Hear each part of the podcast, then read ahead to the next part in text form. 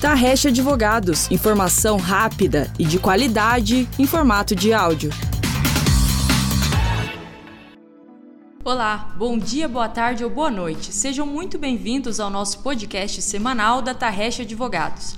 No bate-papo de hoje, convidamos a advogada da área trabalhista da Tarrecha Advogados, Cristiane Góes Silvestre, para falar sobre o programa de participação nos lucros e resultados das empresas, conhecido como PLR, Oi, Cris, que bom ter a sua participação no nosso podcast mais uma vez. Você foi entrevistada do nosso podcast número 5, quando tratamos dos impactos da Covid-19 nas relações de trabalho, e agora é nossa convidada para falar sobre as novidades do PLR. Obrigada por aceitar o convite.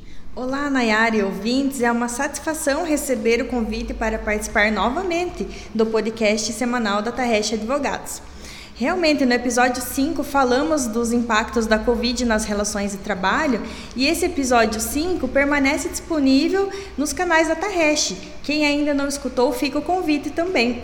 Isso mesmo, Cris. Fica o convite para quem se interessa pelo tema. E hoje nós vamos falar sobre as novidades na, na, legislação quanto à implementação do programa de participação nos lucros das empresas, certo?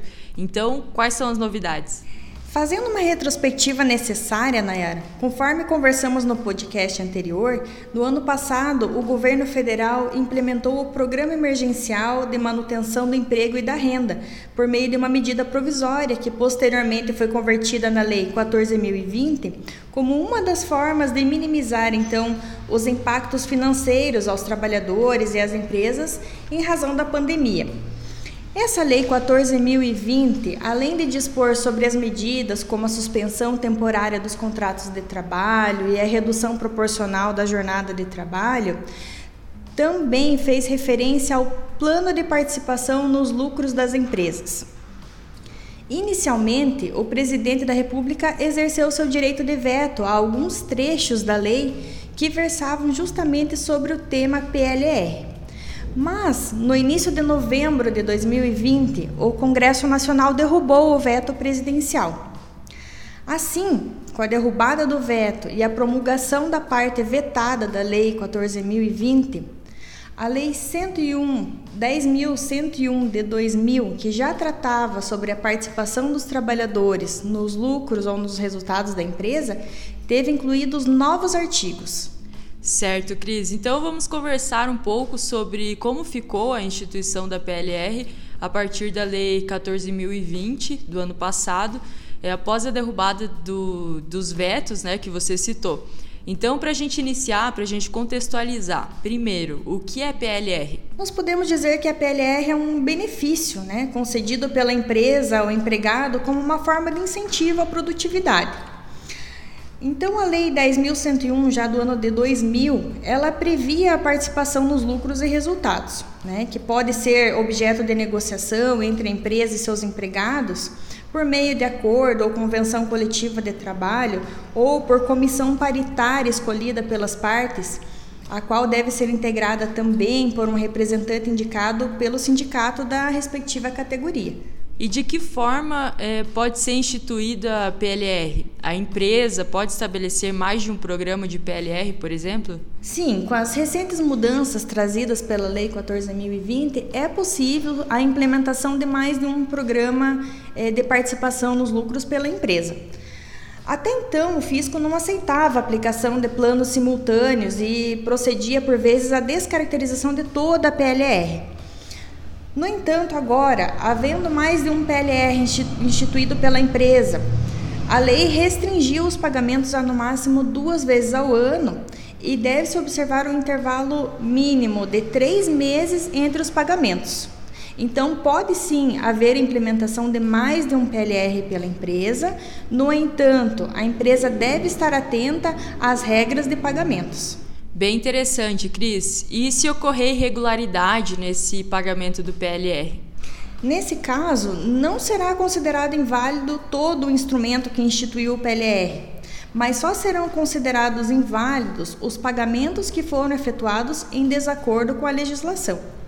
Quando se pretende estabelecer o PLR na empresa, o que a empresa deve observar na negociação? Nos instrumentos decorrentes da negociação, devem então constar regras claras e objetivas quanto à fixação da participação nos lucros, como, por exemplo, prever quais são os mecanismos de aferição do PLR, a periodicidade da distribuição dos lucros e o período de vigência do programa. Também pode haver previsão de critérios e condições sobre índice de produtividade, qualidade, lucratividade da empresa, programa de metas, resultados e prazos, sempre pactuados previamente. E Cris, em relação aos prazos, qual é o prazo para assinatura de instrumento que institui PLR, é, ou seja, para que tenha validade?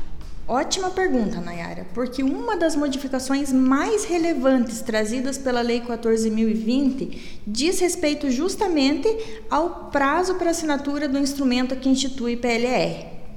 A legislação do ano de 2000 não descrevia qual era o prazo que deveria ser assinado o instrumento para ter validade, o que acabava gerando uma insegurança às partes.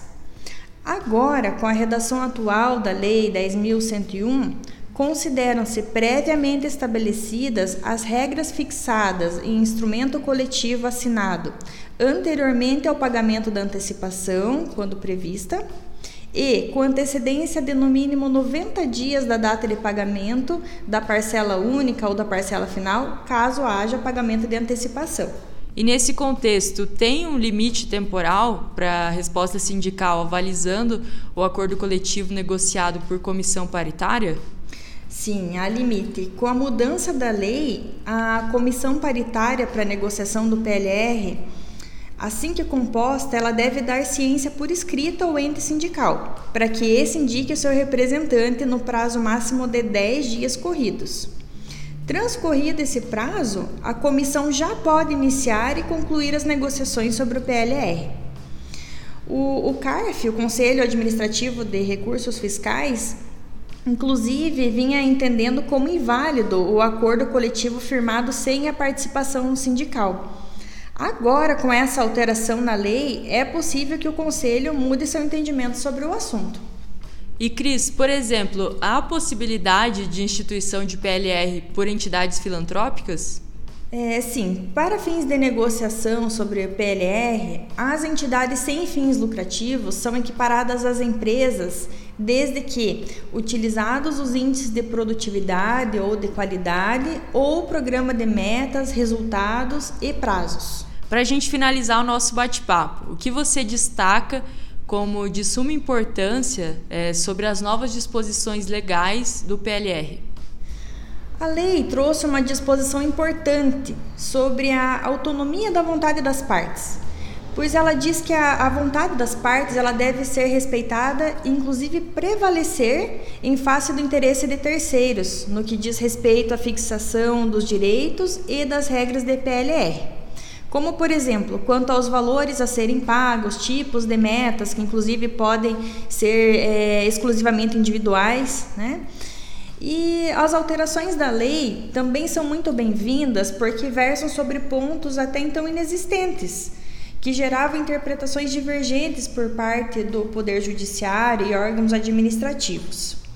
Então, esses, esses pontos trarão mais segurança às partes quando procederem à negociação sobre o PLR. Excelente, Cris. Você trouxe muita informação para o nosso bate-papo de hoje. Muito obrigada pela sua participação. Eu que agradeço a oportunidade, Nayara, e fico à disposição. Um abraço a todos. Valeu, Cris. E em outra oportunidade, quando o assunto for direito trabalhista, eu faço o convite novamente. Lembrando que os podcasts da Tarrecha Advogados são produzidos semanalmente e lançados no nosso site às quartas-feiras.